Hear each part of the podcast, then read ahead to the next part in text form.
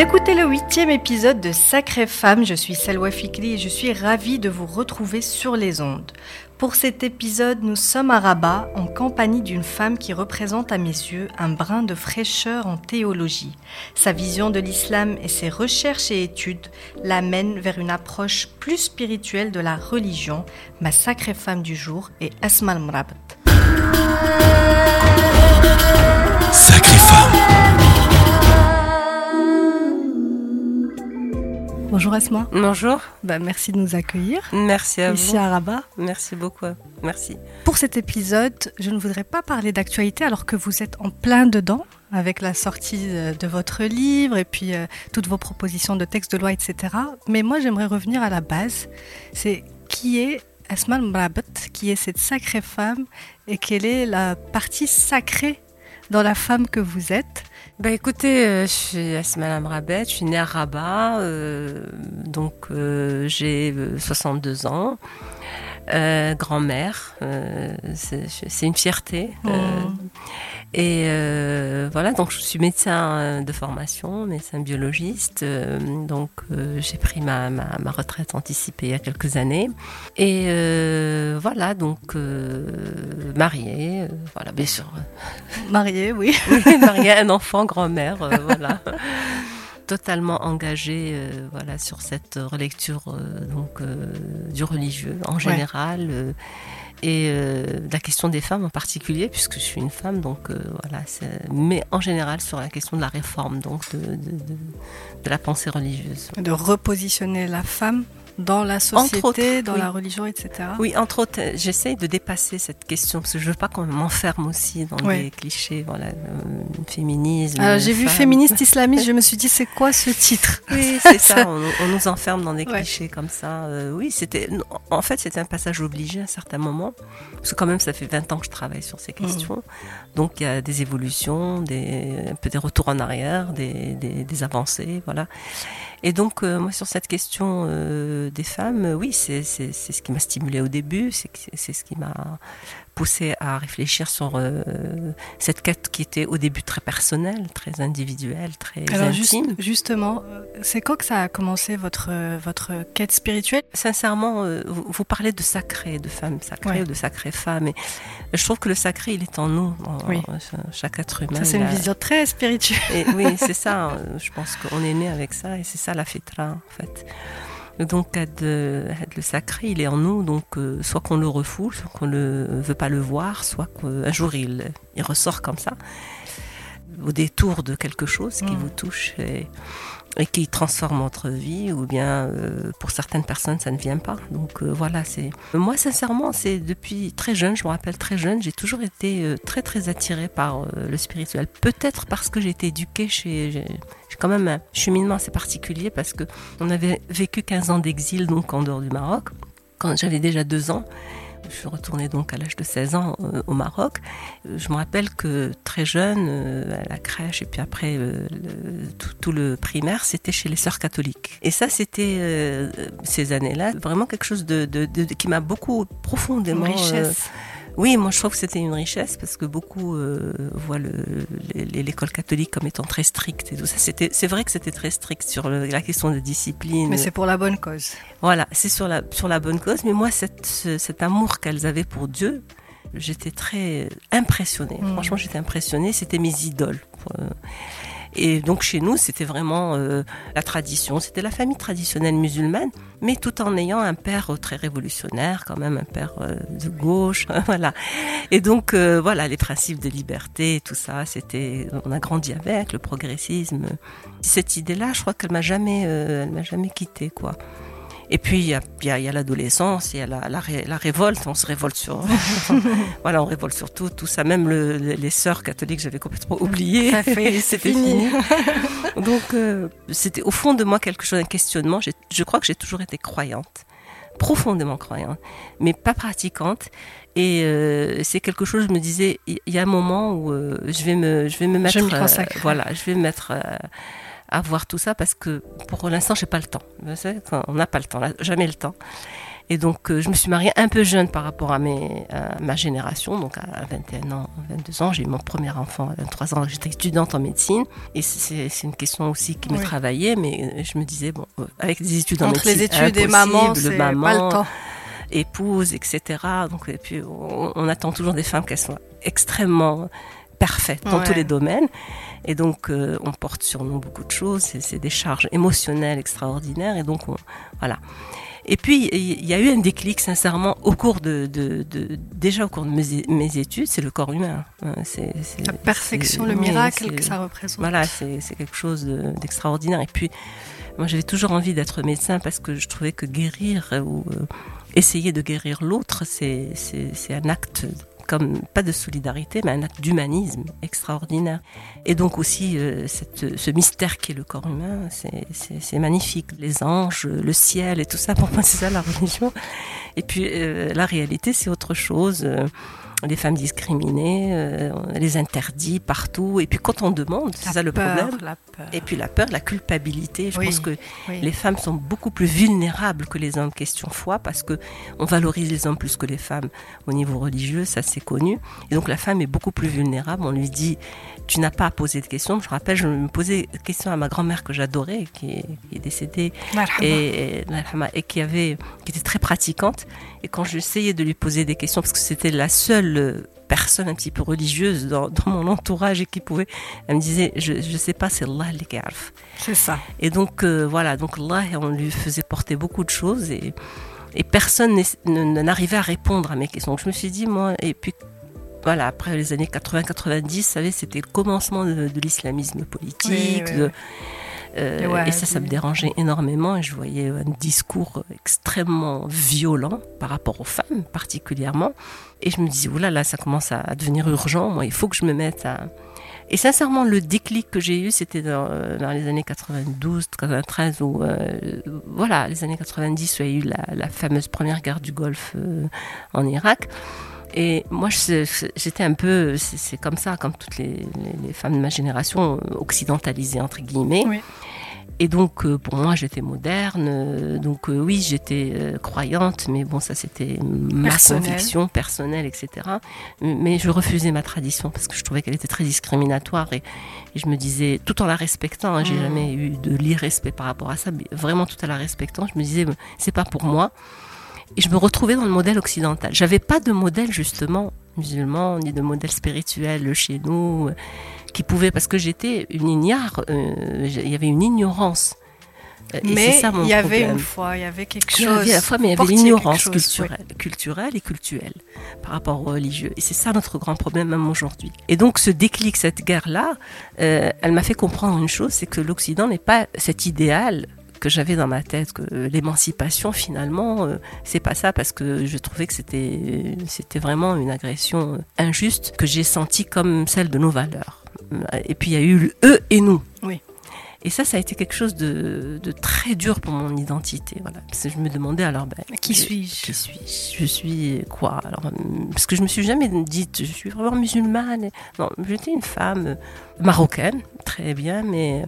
Et donc là, mais en quoi je suis musulmane? Et cette culture musulmane Mais je ne connais absolument rien de mon histoire. Donc, euh, pourquoi je me suis sentie offensée, agressée par euh, soi-disant cet Occident Et c'est quoi cet Occident Et c'est qui? Alors que moi, je puisais mes valeurs dans cet Occident, droits humains, liberté, émancipation, etc. Qu'est-ce que vous portiez d'inconscient en vous Oui, qui a autorisé l'Occident à le blesser d'une manière ou d'une autre? Voilà, voilà. Et donc je me suis sentie trahie.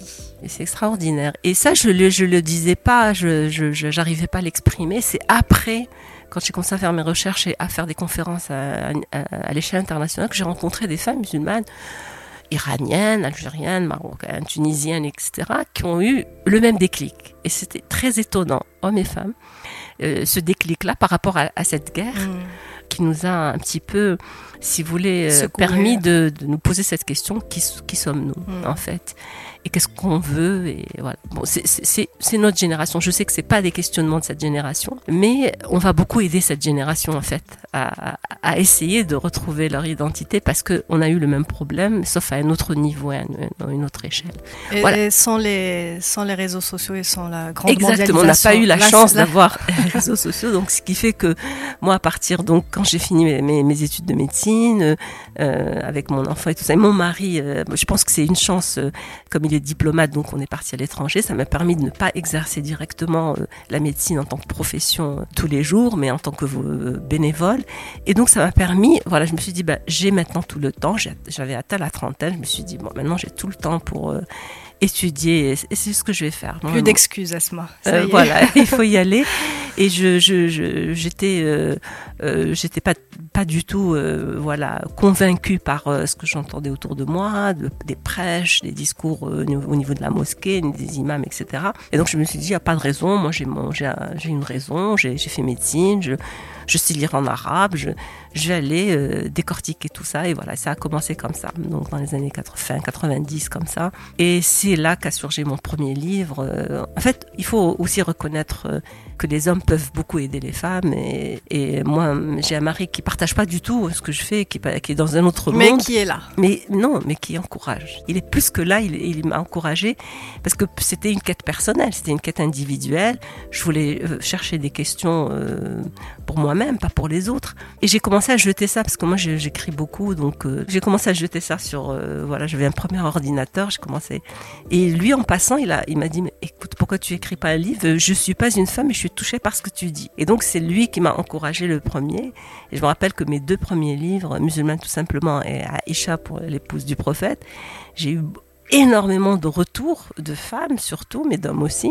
Et donc je me suis dit oulala, c'est c'est franchement c'est pas des questions juste qui m'intéressent moi. Personne n'en parle, mais en fait c'est présent en tout le monde. Voilà, c'est des questionnements qui sont troublants et, et euh, c'est un besoin, c'est une nécessité. Moi je le vois jusqu'à aujourd'hui quand je suis très contente et et fière sans être arrogante de, de, voir que des jeunes euh, filles, mais des hommes aussi viennent me dire vous nous avez réconciliés avec euh, l'image de, de, la femme ouais, et le religieux. Ça. Et donc ça c'est important parce que c'est vraiment beaucoup de travail, beaucoup de recherche. Après, ce qui était une quête personnelle est devenu une quête presque académique, donc de recherche, etc. Sans jamais délaisser le côté spirituel, parce que moi c'est ça ce qui me voilà, passionne. Justement, voilà. c'est ce que je voulais vous dire. Donc là, on, on, parle quand même de la religion, mais à quel moment, donc là dans la recherche euh, purement religion, on va dire, vous avez euh, touché à la spiritualité? C'est depuis le début, donc vous m'avez dit vous vous saviez au fond de vous qu'il y avait quelque chose. C'était peut-être là votre chemin finalement. Oui. mais je Être crois- médecin, Ouais. c'était juste une route qui a, Oui, qui a renforcé aussi, Ouais, le, cheminement. Oui. Quelle différence aujourd'hui vous, vous faites, vous, entre euh, la religion et la spiritualité? En fait, c'est difficile de dire, euh, parce qu'il y a beaucoup de gens, dès qu'on dit religion, ils, sont, ils se braquent. Et ils se disent c'est les dogmes, c'est les interdits, c'est. Euh, ou bien c'est voilà, c'est- un tout qu'il faut prendre comme ça, il faut, faut pas essayer de. Et puis il y a d'autres qui disent la spiritualité pour ne pas dire religion justement, pour euh, puis, surtout sur euh, la mouvance soufie qu'il y a Oui. aujourd'hui, le bien-être, l'individualisme, etc. fait qu'on on préfère dire la spiritualité que dire Religion. religion, etc. Alors moi je trouve que toutes les religions qui généralement monothéistes ont deux dimensions. Une dimension spirituelle, qui est celle du sacré, qui est celle de la révélation, qui est celle donc de l'intériorité, Oui. et une dimension institutionnalisée, qui est venue avec le temps, et c'est tout à fait normal. Euh, il y a eu un clergé euh, dans le christianisme. Nous, on n'a pas de clergé, mais on a pratiquement aussi un clergé, mais qui n'est pas institutionnalisé officiellement. Ce sont nos imams, ce sont nos institutions religieuses, l'Azhar en Égypte, le Qarawain ici, etc. Nos institutions, voilà, euh, religieuses. Donc, euh, qu'on le- le- les fuqaha, euh, à travers la civilisation musulmane, à un certain moment, un siècle après le prophète, la mort du prophète, sallallahu alayhi ils, Ils ont repris les ont, non, c'est-à-dire que les, les- les- les érudits ont vu qu'on ne pouvait pas continuer comme ça, qu'il fallait vraiment des normes. Et c'est tout à fait normal, je dirais, dans toutes les religions, dans toutes les sociétés, de créer des normes. Donc on a créé ce qu'on appelle le fiqh, et qui est une jurisprudence, Mhm. c'est-à-dire pour répondre, parce que les gens demandaient est-ce que ça c'était interdit ou que ça, permis, halal, haram? Ouais. Et donc il y a eu cette lecture juridique, il y a eu la lecture spirituelle euh, faite par les soufis qui ne s'intéressaient pas au juridique mais uniquement au, au côté Ouais. spirituel, mais ça ne solutionnait pas les problèmes. De la société. Voilà. ouais. Alors que la lecture juridique pouvait solutionner des problèmes, euh, c'est-à-dire euh, de normes, de, de juridiction, mais elle ne, ne, ne trouvait pas de solution euh, à l'esprit, à l'âme, à la spiritualité. C'est pour ça qu'il faut les deux. Complémentaire, Voilà, il c'est complémentaire. Donc il y a eu tout ça, il y a eu la, la, la- la lecture rationaliste, on a Ibn Rushd comme, exemple, etc. Donc il y a eu plusieurs, cette diversité qui fait la richesse donc de la civilisation musulmane le grand pro, enfin c'est pas le grand problème, c'est le dilemme ancestral euh, même euh, dès la dès la dès la dès l'époque grecque et tout ça, on a toujours eu ce, ce, dilemme entre la rationalité et la spiritualité, c'est-à-dire entre avec l'esprit, euh, le matériel et le non matériel, la, la raison et, et, et, l'âme et, l'âme et la spiritualité et, voilà la ou la révélation, etc. Et, et beaucoup choisissent et, beaucoup d'autres disent qu'il faut les allier. Moi, je suis pour cette pour cette lecture. Et donc je pense qu'en étant médecin, ça m'a beaucoup aidé parce que j'ai une, vision très rationaliste des choses. Donc en lisant les textes, par exemple, je les lis de façon rationnelle. Scientifique un peu. Scientifique, je fais une analyse, je fais une déconstruction après une construction, etc. Académique, argumentée, etc. Mais en même temps, il y a un fond de spiritualité. Et ce fond de spiritualité, c'est ma croyance en un créateur, en, euh, un mystère, le Raib. Le Coran le dit parce que euh, le dit c'est le monde visible et le monde non visible. Voilà. Et cet invisible, il est là, qu'on le veuille ou pas. Il y a des gens qui font un déni de ça. Et il est diabolisé. Le raïb, c'est ça, c'est le mystère. Et donc, euh, euh, et Dieu est un mystère en fait. C'est toute la création. Et, et, on a, on a des, des choses palpables, voilà, qu'on peut voir, sa création qui peut nous orienter vers ce qu'il est. Dans cette mais dimension. on peut jamais dire. Et c'est ça, et c'est ça ce qui moi me, me révolte par rapport à ceux qui parlent au nom du religieux et qui parlent au nom de Dieu. Et de dire ce qu'il y a dans ce rêve. Et, et, si tu ne fais pas ça, tu vas euh, dans l'au-delà avoir ça, alors que seul Dieu est juge. Donc euh, je pense que cette latitude qui, qui, nous est donnée par le texte religieux extraordinaire. Il faut agir dans cette vie, mal salaire, comme on dit, c'est-à-dire euh, c'est pas l'acte, le bon acte, mais l'acte utile, être utile aux gens, c'est-à-dire être. voilà, être là les uns pour les autres, c'est vraiment. Et puis le reste, l'intériorité, le raïb, le jugement, c'est le, laisser, euh, le laisser à Dieu. Donc, pensez toujours avec la raison, parce que c'est Dieu qui nous a donné cette raison-là, donc il faut l'utiliser. Et tout ce qui est contraire à la raison est quelque chose qui ne peut pas être. C'est contre, contraire aussi à la spiritualité. Donc on ne peut pas, euh, aujourd'hui par exemple, permettre des discriminations, c'est-à-dire et dire rationnellement je vais les accepter quand on sait que Dieu est juste et qu'il a prôné la justice sur terre et, qu'on nous dise non, ça c'est, même si c'est injuste, c'est comme ça. C'est comme ça, il faut l'accepter. Ben non, je l'accepte pas. Je suis désolée. Et donc cet esprit critique, c'est ce qui manque à l'éducation religieuse aujourd'hui. C'est la grande impasse de la pensée religieuse musulmane en général.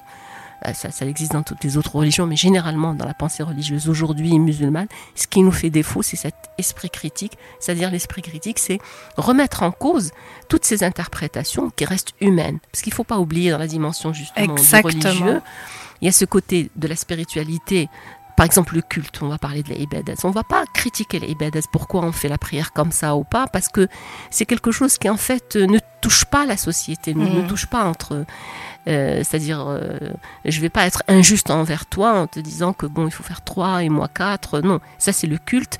Ça existe dans toutes les religions. On a prôné ce culte-là pour que, qu'il y ait des repères. Par contre, tout ce qui est muamalat, les affaires sociales, ça, avec la spiritualité, quand je parle de spiritualité, c'est c'est toutes ces valeurs éthiques qu'on a complètement marginalisées par la rahma, vraiment être avoir ce cœur rempli de compassion pour les autres, c'est l'entraide. Être dans la conscience aussi, faire les choses avec conscience. Voilà. Et donc faire cette part des choses-là et revendiquer le droit de critiquer des interprétations aujourd'hui qu'on nous dit qui sont religieuses et qui sont humaines. Ce sont des êtres humains, même s'ils sont érudits, savants, Exactement. Ils ont fait, ils ont travaillé toute leur euh, vie à, à, étudier le texte. Ils peuvent avoir un raisonnement qui est juste ou faux. Mais ils restent humains. Mais ils restent des humains. Et puis, donc, même pour aller plus loin, il faut voir psychologiquement dans quel état ces hommes-là étaient là quand, ils ont, quand ils ont donné telle et telle, quelle relation il avait avec sa mère, quelle relation il avait avec sa femme, quelle relation il avait avec ses enfants. Peut-être qu'il n'y avait pas de relation du tout. Peut-être euh, qu'il était enfermé. Mais c'est ça, il y a beaucoup de savants qui sont connus, qui, qui se sont jamais mariés, qui ont écrit des livres sur le fiqh et donc euh, comment, dans quelle expérience il a eu. Euh, sans côtoyer ces femmes-là c'est des jugements qui peuvent être erronés, tout ça. Et donc tout ça, on a le droit de, tout en respectant cette tradition qui est riche, euh, nous sommes dans cette tradition, nous sommes ancrés dans cette tradition, mais en même temps, avec tout le respect du monde, on peut critiquer et remettre en cause, surtout quand on, on trouve, et c'est ça qui m'a en fait dès le début, moi, poussé à aller plus loin, c'est quand je, je vois le décalage entre ce que dit le texte sur des choses qui sont extrêmement claires et ce que disent les fuqaha et ce qu'ont dit les tout, pendant durant des siècles et qu'aujourd'hui, on n'essaie même pas de remettre en question et quand on essaie de remettre en question, on nous traite de kuffar. En fait, c'est même plus de la religion aujourd'hui, c'est culturel. Oui, on confond le hadith avec le, le, le, le Coran, par exemple. Oui. Alors que c'est- quand Dieu parle, euh, c'est pas du tout la même chose quand c'est le prophète qui parle. Parce que même dans la tradition prophétique, on a le sahih, on a l'authentique, on a ce qui est le moins authentique, etc. Et donc, il faut toujours, c'est le Coran qui est sacré et le reste, on doit toujours le lire à l'aune de, des valeurs éthiques du Coran et en faire une lecture critique sans, complexe et sans, euh, sans renier ce qu'on est, sans renier notre, notre foi ni notre, notre conviction. Et c'est cette confiance qui nous manque en fait. C'est pour ça qu'on trouve cette vulnérabilité chez les femmes et les hommes et cette question de culpabilité. Je crois que, et ça je le dis souvent, la connaissance, quelle qu'elle soit, et surtout dans le religieux, est fondamentale dans une aujourd'hui dans nos démocraties. Et il n'y a pas de démocratie et il n'y a pas de justice sociale s'il n'y a pas de justice dans la connaissance Dans l'éducation, ouais. et dans l'éducation. Si on n'a pas les outils, on aura toujours un rapport de domination. Exact. Et celui qui connaît va vous dominer. Et dans le sacré, c'est beaucoup plus dangereux Ouais. parce qu'il il va vous manipuler. Et l'histoire l'a démontré, il y a Bah eu oui. plusieurs sectes, il y a eu plusieurs manipulations, etc. Tout au long Et de, c'est ce qu'on de- vit jusqu'à ouais. Alors, euh, est-ce qu'au Maroc aujourd'hui, euh, vous qui êtes vraiment sur le devant de la scène et donc vous menez des combats, et, euh, je vous remercie. Je pense, Ah il y en a beaucoup. Oui, oui, mais c'est vous mon invité du jour. des- donc moi, Il y a même des gens qui sont, qui, qui- qu'on ne voit pas, je- oui, qui certainement. sont invisibles, Il y a les- il y a ou ceux sur scène, ou invisibilisés, ou peut-être même eux-mêmes pour rester vraiment dans leur, Oui, euh, dans, vrai, dans leur vrai, euh, énergie. Ils veulent pas sortir sur scène parce qu'ils savent que ça va les, Oui, les embrouiller. j'en connais beaucoup. oui. Aujourd'hui au Maroc, comment ça se passe? Comment c'est accepté? Est-ce que vous pensez qu'ici, on, on en débat, on en parle, donc des changements, moderniser un petit peu, relire les Réformer, textes, oui. réformer, parce que bon, les... aujourd'hui avec tout ce qu'il y a, je le dis, je le dis avec la télé, les téléphones, les réseaux sociaux, on peut plus contrôler. Est-ce que vous pensez que on est prêt quelque part aller encore plus loin dans le changement À cette question de, de être prêt, c'est une question qui revient souvent parce que quand on parle par exemple de réforme de loi, euh, il y a beaucoup de politiciens qui nous disent la société n'est pas prête. Et comment ils le savent? Ah, voilà. Ils Alors, ont demandé à la société Alors, c'est une réponse qui me, me met mal à l'aise. Franchement, elle me dérange énormément parce que je trouve que c'est notre élite politique qui n'est pas prête, en fait, à entamer ce genre de. de... Or, la société, elle s'est transformée, qu'on le veuille ou pas. Oui. Complètement. Oui, oui, oui, oui. Et donc, vous le dites, il y a les réseaux sociaux. Vous avez cet énorme monde virtuel qui est là avec toutes ces connaissances et. Et, et, et ses côtés, euh, ses côtés, je vais dire négatifs, mais ses côtés positifs aussi. Mais c'est extraordinaire de voir comment aujourd'hui le contenu religieux a été repris, non pas par les institutions religieuses qui sont là, officielles, etc., ni par les théologiens connus, euh, officialisés, Mhm. Ni par les imams des mosquées qui sont connus, mais par des jeunes prêcheurs et des leaders religieux qui prennent le lead au niveau virtuel et qui, ce contenu religieux qu'on a de- durant des siècles, eh ben, ils le manipulent, ils l'instrumentalisent Comme ils veulent, à leur cause. et, et ça parle aux jeunes. Et c'est ça le danger. Ça parle aux jeunes euh, parce que la, la, la manière dont dit, Ouais.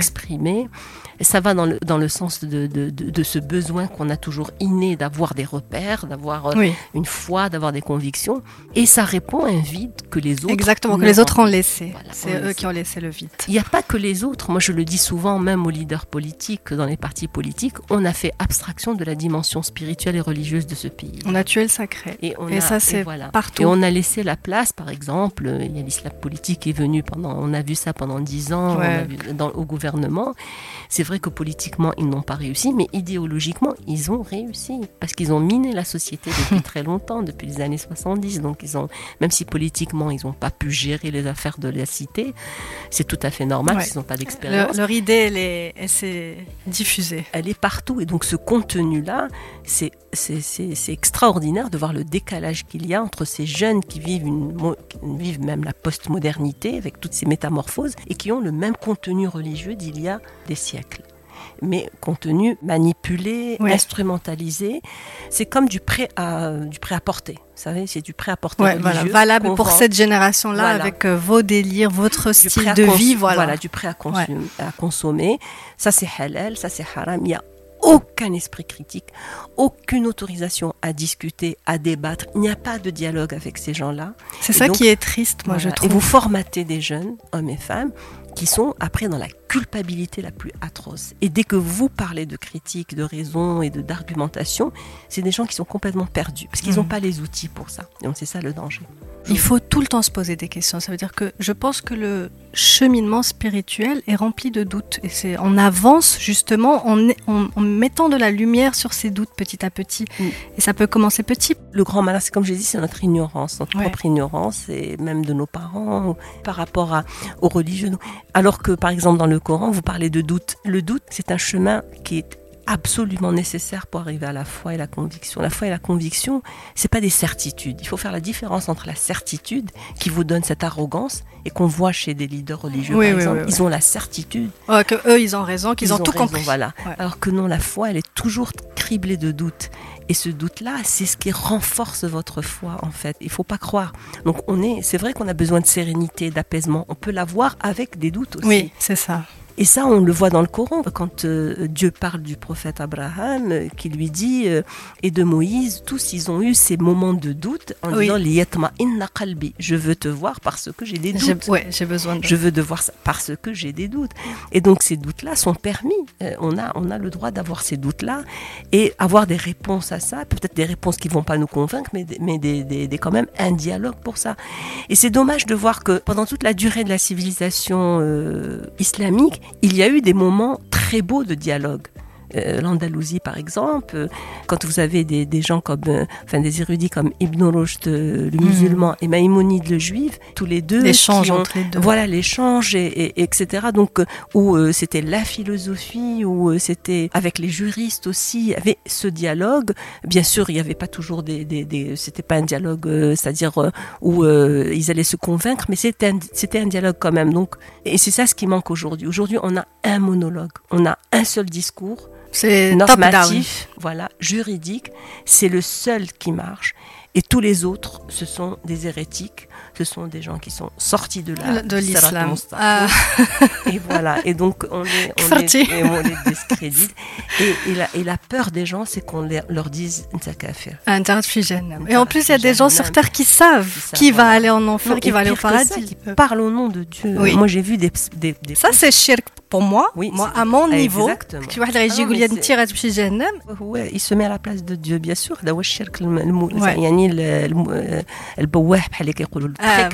Il sait, lui, il connaît la Moi, j'ai vu des posts dernièrement sur euh, justement répondant à des réformes, euh, à ce débat sur les réformes, des chouyours disant Nous allons vous combattre parce que nous sommes et parce que Dieu nous a délégués pour qu'on puisse répondre à sa place. Mhm.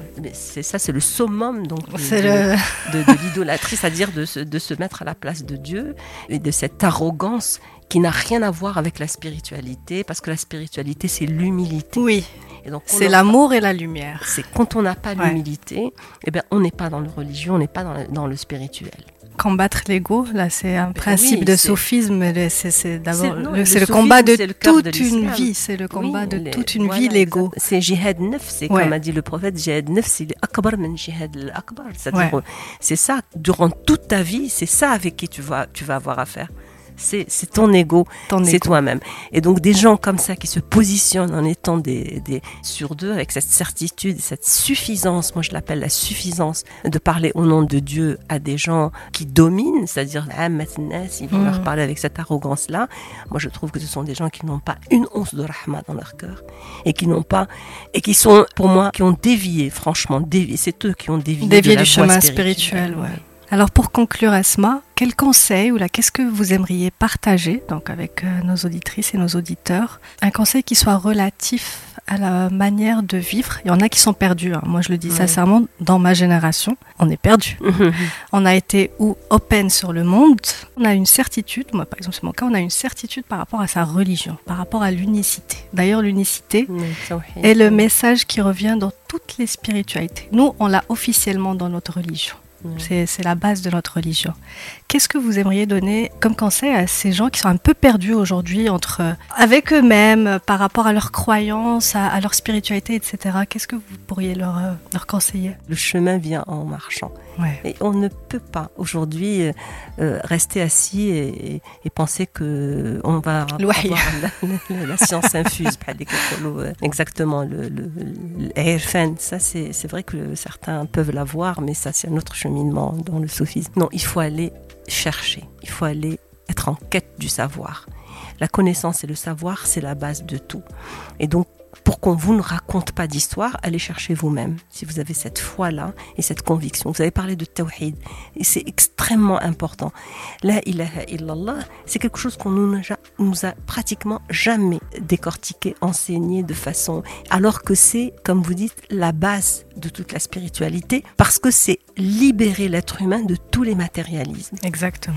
de tous les pouvoirs, même de celui qui va vous parler au nom du religieux, de celui qui va vous parler au nom d'idéologie politique, de celui qui a le pouvoir, qui a le, qui a le pouvoir de l'argent. Vous pouvez pas savoir ce que la ilaha illallah extrêmement libératrice. Et donc, on a peur d'enseigner ça parce qu'on a peur de la liberté, justement. Et parce que la spiritualité, c'est la liberté Liberté. c'est se libérer de toutes ces, ces dominations, ces matérialismes, ces, ces rapports de domination plutôt. Et on a peur, justement, dans nos sociétés de la liberté. Et donc, il faut aller la chercher, cette liberté. Et c'est avec la connaissance, le savoir qu'on peut l'avoir. Et la curiosité. Merci beaucoup Asma. Merci pour cet épisode. C'était un vrai plaisir. Moi, ça me, ça me fait plaisir de discuter avec des femmes comme vous euh, qui ont une vision euh, différente. On n'est pas dans le dogme. Ah. Hein, j'en peux plus. oui. du dogme des gens que tu alors que tu n'as rien demandé. Hein. Tu l'absab halakan, tu vas mzianash, tu diras halakan, tu vas mzianash. Dans le jugement. Dans le jugement. Que le euh, jugement. Bah parce où est, l'amour de Dieu? Parce que justement, ils ont pas ça. cette libération. C'est ça. Il faut un euh, transfert. Euh, oui. Il faut un transfert. Il faut les, il faut, il faut pas les juger aussi. Moi, je, quand je vois des gens comme ça, je dis qu'ils sont victimes de leur éducation, victimes de leur environnement. Ouais. Ils n'ont pas eu la chance d'avoir des outils pour se libérer, pour euh, S'ouvrir l'esprit, voilà. etc. Donc, euh, euh, soyez sûrs qu'ils sont victimes de, de, voilà de tout un de tout un contexte, tout un, un, un environnement qui n'a pas été très très. euh, favorable à- Avec- à, à oui, oui. l'ouverture À et puis à à l'amour, tout. à, la Donc, lumière. euh, il y a des changements qui doivent se faire, des changements de fond pour cette euh, société. Et j'espère, moi, je veux garder l'espoir. Inch'Allah. on garde l'espoir, on est positif. Merci beaucoup. C'est moi qui vous remercie. C'est la fin de cet épisode avec Asmal Mbrabot. C'était le dernier de la première saison de Sacrée Femme. Je vous donne rendez-vous en août pour un best-of et on reprend la saison 2 en septembre, Inch'Allah. D'ici là, portez-vous bien et à très vite.